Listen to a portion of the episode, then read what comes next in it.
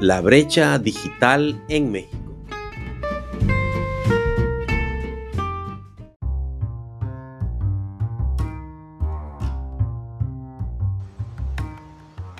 Eh, bueno, dice, para introducir el tema es importante definir tres conceptos clave. Sociedad de la información, sociedad del conocimiento y brecha digital. La sociedad de la información hace referencia al manejo y distribución que la sociedad tiene de la información, haciéndolo de manera rápida y eficaz con el apoyo de las tecnologías de información y comunicación, mejor conocida con sus siglas TIC.